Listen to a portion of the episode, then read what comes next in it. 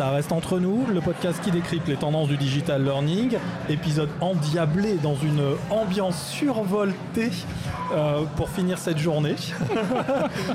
je, vois que ça vous fait sourire. Euh, eh bien, on va consacrer cet épisode à, pour ainsi dire, l'actualité littéraire de la rentrée. De la rentrée. On arrive en, en pleine saison des prix, non? Littéraire, si je dis pas de bêtises. Certainement, oui, certainement. Il me semble. Hein. Oh, oh, vous allez peut-être alors euh, pouvoir concourir.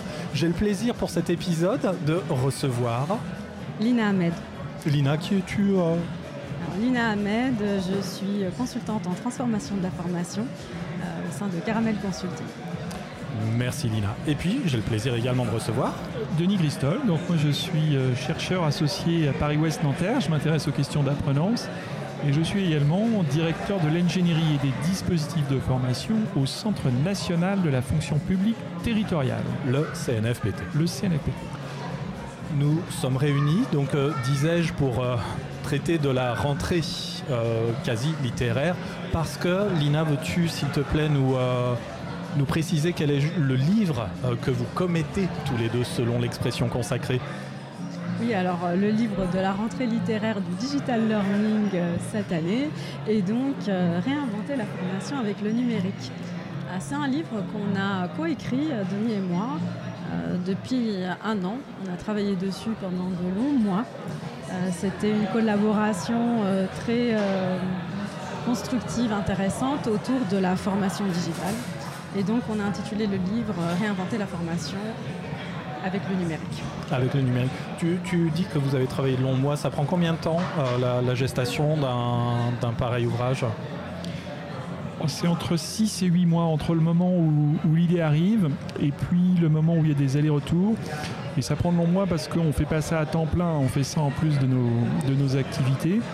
Mais c'est une aventure passionnante. Euh, moi j'ai l'habitude d'écrire des, ouvrages, mais d'écrire des ouvrages en, binôme. Je trouve que c'est assez... Euh, euh, assez jouissif comme expérience de, partager des idées, de les confronter, de les enrichir et ça donne un résultat qui est beaucoup plus euh, puissant, beaucoup plus profond, beaucoup plus large qu'un ouvrage écrit seul. Donc c'est une expérience euh, moi que j'ai beaucoup aimé. L'ouvrage est sur le point de paraître. Oui, Donc vous seul autour de cette table savez de quoi il en retourne. eh bien, je vais faire mon paresseux je vais prendre votre table des matières, utiliser le titre de première partie pour que vous nous fassiez découvrir le, contenu de cet ouvrage et la problématique euh, que, justement vous traitez tout au long de ces quelques pages. Pourquoi réinventer la formation? Et, pourquoi est-ce que dans le titre il n'y a pas pourquoi réinventer la formation? Euh, Oh si, allez, dans le chapitre 1 on a ça, la transformation digitale bouleverse tout. J'allais presque dire pourquoi dans euh, le titre de la première partie, l'expression digitale n'est-elle pas déjà présente? Mais ça se comprend quand on lit juste la ligne du dessous. Pourquoi réinventer la formation? Pourquoi réinventer la formation? Donc justement, tu parlais de transformation digitale. Aujourd'hui, on, est, euh, on vit une période euh, du monde et de l'actualité et avec tout ce qui se passe qui vraiment transforme la façon dont on dont on vit, la façon dont tout se, passe, dont les échanges se passent, dont le commerce se passe. Euh, les besoins changent avec euh, les soucis qu'il y a en ce moment au niveau du réchauffement climatique, mais aussi euh, l'énorme accélération qu'apporte la digitalisation et la transformation digitale. On a donc un contexte actuel du monde et des besoins qui changent d'un côté. Et de l'autre côté, on a des apprenants qui sont différents. Aujourd'hui, euh, tous les apprenants, ils ont accès à Internet. Tout le monde a accès à YouTube, les TED, les MOOC. Donc, euh, la formation, on ne peut plus la considérer comme avant. Et du coup, partant de ce constat, on a décidé de réfléchir sur comment réinventer la formation. On a aussi euh, des outils qui nous permettent de travailler et de concevoir la formation de manière différente de la concevoir, mais aussi de la déployer, d'analyser ses besoins et euh, de la euh, de faire en sorte qu'elle soit accessible et utile pour tout le monde. Donc euh, c'est pour ça qu'on a intitulé ce livre Réinventer la formation avec le numérique, parce qu'avec tout ce qu'on a aujourd'hui, les opportunités digitales, on peut tout réinventer. Et, si on se projetait euh, aller 15 ans en arrière ou presque 20 ans en arrière, je ne veux pas non plus euh, remonter trop loin dans le temps, mais est-ce que c'est pas une question, Denis, qu'on pouvait déjà poser il y a une quinzaine d'années finalement? On a accès à des ressources, on a accès à YouTube, on a accès à une multitude de, de contenus digitaux, on avait des outils, puis on, a créé l'ancêtre du digital learning. Si, si je, euh, pardon de résumer peut-être ça uniquement en digital learning, mais on a créé les quelques, quelques fondamentaux ou on a posé quelques fondations à une certaine époque. Pourquoi la question est-elle plus prégnante maintenant que... Ou pourquoi est-ce qu'on repose la question? Pardon de poser quatre questions en même temps. Hein. Alors je vais essayer de répondre à ces sept questions.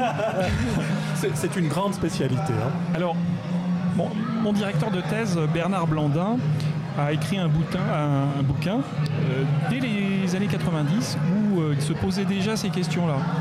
Euh, donc c'est des questions qui sont très anciennes, qui naissent avec la formation à distance depuis très très longtemps.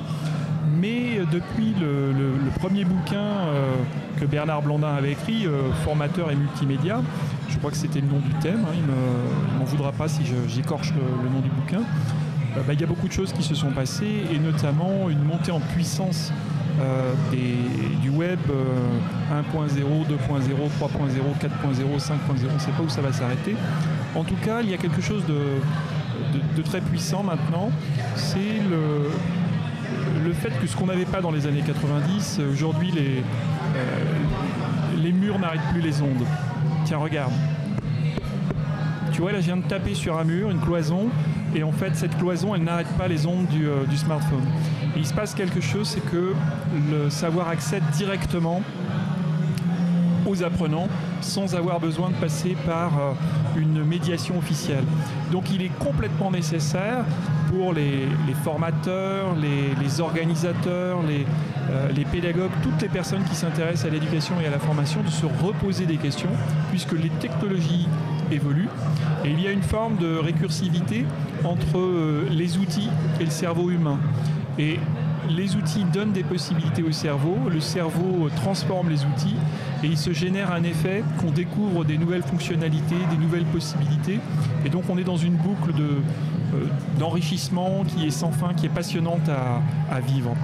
Donc euh, réinventer, c'est aussi prendre garde à ce que euh, on prenne en considération le numérique comme étant un contexte et pas simplement un outil. Et quand je dis un contexte par rapport à un outil, ça signifie que le numérique est pervasif, il est partout, il est invasif, il colonise nos pratiques, nos façons de penser, notre euh, attention, notre rapport au savoir, la façon dont les relations d'autorité se, posent. On avait des, relations d'autorité verticales, mais avec le numérique, on a des relations qui horizontalisent les relations dans les organisations donc il se passe un, phénomène, c'est que la, formation est euh, assaillie de tous les côtés. On n'a plus besoin d'attendre un cours pour accéder à un MOOC, pour regarder un tuto sur un, smartphone. On n'a plus besoin d'avoir un, expert euh, pédagogue pour nous donner une ressource. On commence de plus en plus à développer des, des comportements autodidactes. Donc on voit apparaître des apprentissages informels numériques qui sont euh, de plus en plus nombreux. Donc si les formateurs, les, euh, les pédagogues, les organisateurs ne veulent pas être complètement débordés et voir leur rôle euh, fondre définitivement, eh bien ils doivent se reposer des questions sur le contexte. Donc pas simplement l'outil comme on pouvait se poser dans les années 90, mais le contexte. Les outils deviennent non pas transparents, mais c'est la démarche finalement qui est à reconsidérer si je comprends bien. Et puis à plusieurs reprises, tu as évoqué, euh, si j'ai bien écouté également, directement et, peut-être aussi par moments indirectement, le rôle que l'on confère à celles et ceux qu'on appelle les apprenants. Euh, est-ce que, est que j'ai bien saisi cela? C'est-à-dire que ce sont plus les mêmes personnes que celles qu'elles étaient il y a peut-être 10 ou 15 ans. Euh, je te vois, je te vois. Euh, oui, tout à fait. oui, Absolument. Aujourd'hui, les, apprenants, les personnes qui se forment ne sont plus les mêmes qui, à, qui on euh, ne sont plus les mêmes aujourd'hui. Ils ont accès à des informations, ils ont accès à toutes cette quantité euh, de contenu et des outils qui leur permettent de se former eux-mêmes. Et donc, avec les outils dont on dispose aujourd'hui, on a la possibilité de, de se former soi-même et on n'a plus les mêmes réflexes un formateur arrive en salle, il n'est plus en face d'une salle qui est dans l'attente. Il est en face d'une salle et des apprenants qui connaissent parfois aussi bien la matière que, lui, voire sinon plus. Et, si la personne qui arrive en salle, euh, quand on en parle de la formation en salle, n'est pas assez euh, experte de son sujet. Euh, on peut avoir même l'information plus rapidement que la personne elle-même, que le formateur lui-même parce qu'on a tout de suite accès à son téléphone. Et du coup, ça change la pratique, ça change ce qu'on peut faire en formation et ça donne des possibilités et des opportunités qui sont complètement différentes. On peut travailler sur l'intelligence collective, on peut travailler sur euh, des moyens d'animer de, manière complètement différente. Euh, à plusieurs reprises, là aussi, on, a évoqué ce que je vous montre, que personne ne voit, euh, que, smartphone. que je vais appeler un instrument de production massif. le smartphone, c'est un des, un des tournants quand même, ce petit instrument-là, euh, dans, la courte histoire de la formation digitale et euh, dans justement ce rôle que, que l'on confère, euh, comme je tente de l'insinuer depuis un, bref instant, ce rôle que l'on confère aux apprenants. Alors pour moi, c'est nettement un outil d'émancipation, ça, non? Un outil d'émancipation, c'est vraiment le bon terme. Et d'ailleurs, c'est très bien que ce soit un outil d'émancipation parce que euh, lorsqu'on ne prend que l'angle technologique, euh, on voit des super pouvoirs euh, liés à ces outils. Mais en réalité, ce qui est vraiment intéressant, c'est cette fonction d'émancipation, qui est une des fonctions inhérentes à la formation pour les adultes, qui s'est largement structurée dans un pays comme la France après la Deuxième Guerre mondiale, hein, avec les congés syndicaux, puis les lois de l'or de 71. Et à un moment donné, la possibilité technique de s'affranchir de la queue à la bibliothèque euh, ou de l'attente d'un jour d'ouverture pour avoir un cours, eh bien, euh, s'affranchissant de cela, on donne la possibilité à un apprenant de pouvoir prendre en main euh, des initiatives. Force est de constater bien malheureusement que quand on regarde le jaune budgétaire, qui est un document qui donne un petit peu les dépenses en matière de formation, on a moins d'un milliard d'euros qui sont dédiés à l'investissement individuel en formation, alors que quand on regarde la Française des Jeux, c'est plus de 30 milliards d'euros qui sont euh, investis euh, dans une construction du futur qui ne dépend pas de soi. Donc il reste encore beaucoup de choses à faire pour l'émancipation. Il nous faut passer d'un modèle de la formation très probablement à une logique d'apprenance dans laquelle on n'est pas simplement des, heures de formation gérées, des, processus euh, décidés par des managers ou des dirigeants éducatifs ou des leaders éducatifs, mais par les, individus qui, euh, euh, tout d'un coup, peuvent avoir le goût ou la possibilité de se saisir de, cette, de cet outil. Et c'est là où le, rôle des, formateurs doit changer. C'est que ces formateurs, peut-être même devra-t-on les appeler demain des facilitateurs ou des, designers d'environnement de, formation ou y, a un terme à, inventer et à trouver. En tout cas, des personnes qui interviennent moins directement sur le contenu, mais plus sur les conditions pour aider les individus à se motiver. Puisque lorsqu'on parle d'apprentissage, euh, on a trois dimensions. La dimension cognitive, celle-ci on, y pense souvent et les, euh, les, LMS sont souvent assez performants pour euh, pousser des contenus, mesurer, évaluer, etc une dimension qui est la dimension affective ou socio-affective. Euh, là, il s'agit de, euh, dans le cadre de, groupes, de trouver le cocon minimum dans lequel on peut épanouir ces échanges et ces discussions. Et puis une dimension conative, c'est-à-dire le sens que tout cela prend dans sa carrière et dans sa vie. Et donc si la dimension cognitive est particulièrement aidée par le, pouvoir digital, les deux autres dimensions, c'est un peu plus dur. Donc les dimensions socio-affectives, on voit pas mal de recherches et d'études qui montrent euh, la naissance des e-communautés, la possibilité d'utiliser des, réseaux sociaux pour, euh, pour apprendre. La dimension euh, construire du sens, l'intégrer dans sa vie, là, ça, nécessite des interactions à haute qualité relationnelle avec des groupes et avec des médiateurs, formateurs, facilitateurs. Trouvons un autre, nom. Donc, euh, réinventer la formation, c'est certainement aller vers plus d'apprenance. Le rôle des communautés, moi je retiens euh, plusieurs choses, mais je retiens aussi cette, cette expression rôle des communautés. Euh, est-ce qu'on on tient pas là peut-être un des changements les plus importants dans les pratiques de formation dites digitales depuis, euh, bah, depuis leur essor? Parce que, on l'a dit il y a quelques instants, le smartphone est un instrument d'émancipation. Donc, se sont constitués aussi des réseaux de communication euh, permettant de faire circuler la formation, l'information, peu importe, hein, la, teneur en formation de, ce qui circule. Mais est-ce qu'on n'a pas là, justement, dans la création des communautés, et euh, eh ben aussi toute une articulation des dispositifs pour faire en sorte d'arriver à cette formation plus actuelle, euh, à une forme de formation? J'ai presque fait, je suis hyper hyper spirituel là. J'ai failli dire la formation libérée parce que c'est aussi quelque chose, à, c'est un phénomène auquel on assiste, hein. euh, ce que l'on est en train de décrire, c'est-à-dire que dans de nombreuses entreprises, ce sont, euh, on, a une forme de passation de pouvoir, c'est-à-dire que la formation bascule du côté des apprenants qui sont en mesure justement de se constituer en communauté, de répondre eux-mêmes à leurs propres besoins en, formation, en totalité ou partiellement, peu importe, je ne suis pas spécialiste de la question, mais ce sont des observations qu'il m'arrive de faire. Est-ce que justement ça, c'est quelque chose qu'on retrouve dans, le livre, Lina? On, parle de communauté, moi j'ai bien aimé ton expression justement euh, libérée, parce qu'effectivement euh, c'est ça, c'est la libération. Euh, de l'apprentissage, c'est la libération de l'expression.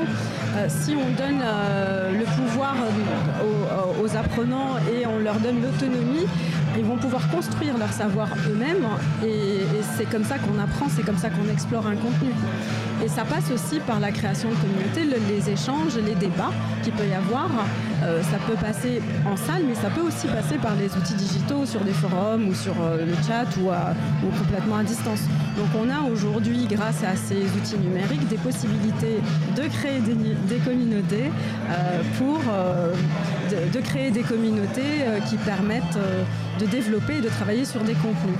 Et ce qui change aussi, c'est qu'aujourd'hui, avec euh, ces outils-là, on peut même les communautés peuvent construire ensemble non seulement leur apprentissage, mais leur projet.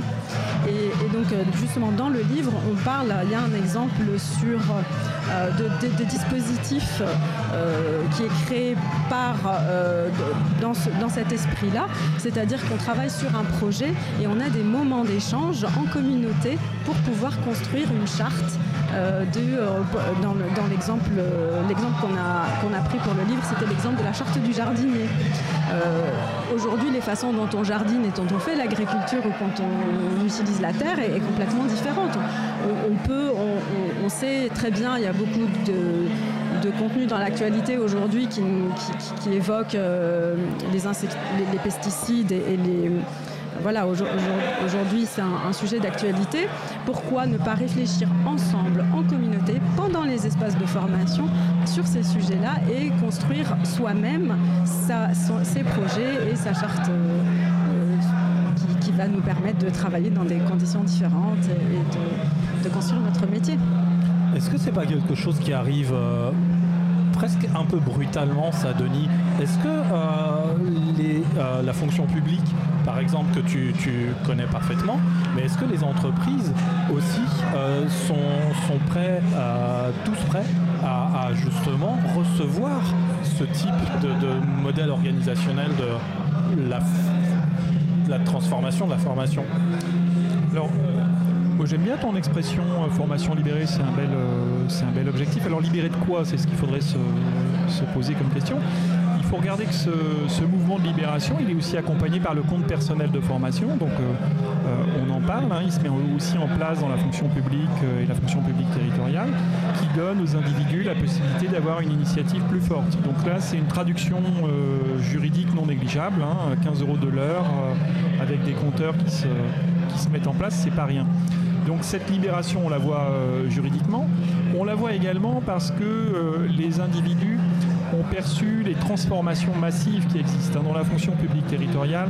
Euh, vous avez suivi euh, probablement la fusion des régions, peut-être un peu moins la, fusion des intercommunalités ou euh, des regroupements de, collectivités. vous avez peut-être regardé également les grandes métropoles se mettre en place. Bien tout cela, ça nécessite beaucoup de, nouvelles compétences ou savoir-faire, je préfère d'ailleurs savoir-faire ou, savoir agir à compétences, qui sont des, qui, nécessitent justement de travailler de façon plus collaborative, de façon plus créative, d'apprendre en permanence. Et donc ces, ces éléments-là sont présents dans la fonction publique de façon euh, ça monte en puissance très fort. Et un des points euh, forts qui nous a rejoint aussi avec Nina, qui donne une des, colorations particulières à, l'ouvrage, c'est euh, un souhait de, déontologie d'éthique, c'est-à-dire qu'il ne s'agit pas de faire du copier-coller du monde matériel dans un monde digital. Hein. Il ne s'agit pas de, mettre une, diligence sur des, voies de chemin de fer puis de dire ça y est, on a inventé le train. Donc c'est pas c'est pas ça l'idée. Et puis une deuxième préoccupation qui, euh, traverse euh, aussi l'ouvrage, c'est euh, de l'environnement, de la planète, hein, qu'on essaye de, ressortir en, posant des, questions sur les choix, notamment de, matériel. Est-ce qu'on doit tout enregistrer? Est-ce qu'on doit mettre toutes les données possibles, même si c'est possible de... Voilà, donc on se pose aussi ces questions-là. La protection des données est une des questions qui est très sensible dans la, dans la fonction publique territoriale. Donc on s'interroge euh, aussi sur ces questions, de façon à éviter de reproduire des, erreurs qu'on a pu voir dans d'autres environnements. Je, vais poser justement une question ridicule qui rejoint ces quelques, remarques que nous formulons. Euh, aujourd'hui, on a bien perçu les changements de paradigme en matière de formation digitale et on voit fleurir moult, j'avais envie de placer l'expression, moult solutions se revendiquant euh, on va dire, de certains modèles qu'on va qualifier de disruptifs. Je ne sais pas s'il faut que j'aille jusqu'à ces, excès euh, langagiers, mais beaucoup, beaucoup d'environnements de euh, formation digitale aujourd'hui se disent, se prétendent les uns les autres des Netflix de la formation, des dispositifs qui empruntent justement, comme tu le disais Denis, à ce que l'on connaît nous dans notre quotidien. Et on fait une espèce de transposition nous racontant, nous disant que puisque c'est comme cela qu'on consomme certains types de services, ça va être euh, les transports collectifs ou les transports euh, individuels, enfin les Uber pour pas les citer, comment je consomme du film, de la série, du cinéma, on est en train, moi j'ai l'impression de nous dire que la formation va répondre à peu près au même type de schéma en termes de en termes d'organisation, et encore une fois, je me place encore une fois du côté un peu de l'apprenant, où, euh, puisque tu parles des données également, eh bien, on va manipuler un certain nombre de données et arroser. Euh, c'est ton expression, je l'ai cité plusieurs fois, sans jamais omettre de, dire qu'elle t'appartenait, faire de l'arrosage automatique. Ah oui, c'est ça. J'ai cité, hein. tu es témoin, Nina. Hein. Mais est-ce que, est que justement, euh, on on n'a pas cette crainte de voir un certain nombre d'étapes euh, brûler parce que ça, va nous renvoyer encore une fois 15 à 20 ans en arrière avec ce fantastique discours à propos des plateformes LMS qui devait répondre miraculeusement à tout ce que l'on imaginait comme étant une offre de formation digitale. Et aujourd'hui, eh bien parce qu'on invoque des choses qui se voudraient peut-être un poil plus nobles, l'intelligence artificielle, l'adaptive learning, certaines autres technologies, à grand renfort de data, on aurait la solution miracle et euh, des dispositifs autonomes qui s'auto-alimentent et qui soient euh, des remèdes miracles c'est la fin de journée. Hein. Je crois que des fois je dis des choses que je comprends pas. C'est une, une, bonne question et on va être à deux pour y répondre hein, parce que là. Je crois qu'il y a plusieurs euh, hein, questions en fait. Je vais répondre à une partie. Euh, tout d'abord, euh, je pense qu'il est important de combiner les, les formes d'intelligence. intelligence émotionnelle, intelligence collective, intelligence artificielle. Parce que si tu ne combines pas si on ne combine pas ces éléments-là, eh bien on, passe à côté d'une partie de la problématique. Prenons l'exemple de l'apprentissage adaptatif. Si on prétend guider l'apprentissage d'un apprenant en fonction de programmes d'intelligence artificielle préalablement euh, conçus, on obère l'apprenant dans sa capacité à construire par lui-même son cheminement, on le coupe de, son potentiel d'autodirection des apprentissages et donc on diminue potentiellement sa motivation. Donc on ne tient pas en considération son intelligence émotionnelle. Et par ailleurs, toujours dans cette logique d'apprentissage adaptatif, où est l'intelligence collective? Donc on, risque de, l'isoler. Donc là, on en a un exemple où il est est nécessaire que les vieux pédagogues puissent dire attention, l'apprentissage adaptatif c'est très bien, mais n'oubliez pas de donner des options de choix à vos apprenants pour qu'ils puissent choisir le niveau de difficulté, choisir les modules sur lesquels ils ont envie d'être en pilotage manuel ou en pilotage automatique. Donc de donner un maximum d'options aux, apprenants. Ça c'est très important.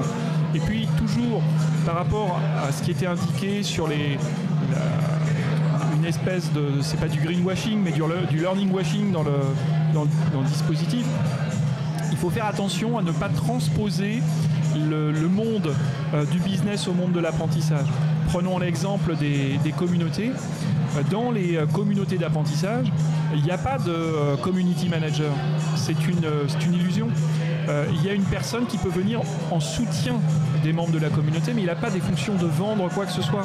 Il doit se mettre à l'écoute euh, de l'intérêt conjugué des participants pour pouvoir répondre à leur progression dans un apprentissage. Et si on rentre dans des logiques de community management, donc il faudrait faire du recrutement, il faudrait faire du pilotage, il faudrait contrôler l'autre et donc le réduire à un élément d'une euh, euh, musique.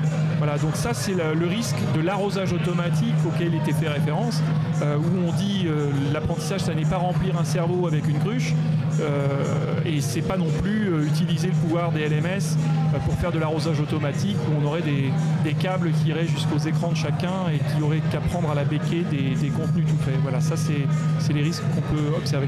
Et on essaye justement de donner des grilles de choix. et là, l'INA, c'est une partie sur laquelle elle a énormément travaillé, des grilles de choix pour aider des responsables opérationnels à décider, à choisir comment et quelle technologie utiliser, quelles circonstances À propos de technologie, Lina, j'ai parcouru la table des matières que tu m'as que tu m'as communiqué. Euh, j'ai vu donc évidemment euh, quelques-unes des technologies que l'on a déjà citées il y a quelques instants. Évidemment, on y retrouve le mobile learning. Évidemment, on y retrouve les réalités virtuelles, augmentées. Euh, qu'est-ce que ça change tout cet apport technologique dans la temporalité de la formation digitale. Parce qu'aujourd'hui, on est immensément outillé. Où plaçons-nous désormais la formation alors qu'il y a encore qu'une poignée d'années c'était donc euh, une temporalité qui était euh, dans, un univers parallèle de, la situation de travail, par exemple Absolument, absolument. C'est une très bonne question parce que justement aujourd'hui, la temporalité a changé.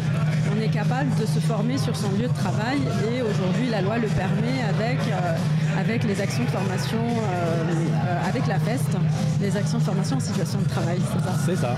Voilà, j'ai bien euh, l'acronyme. Donc, et justement, c'est pour ça qu'on parle de réinventer parce que ce sont des outils qui permettent de tout réinventer. Et chaque technologie a ses propriétés.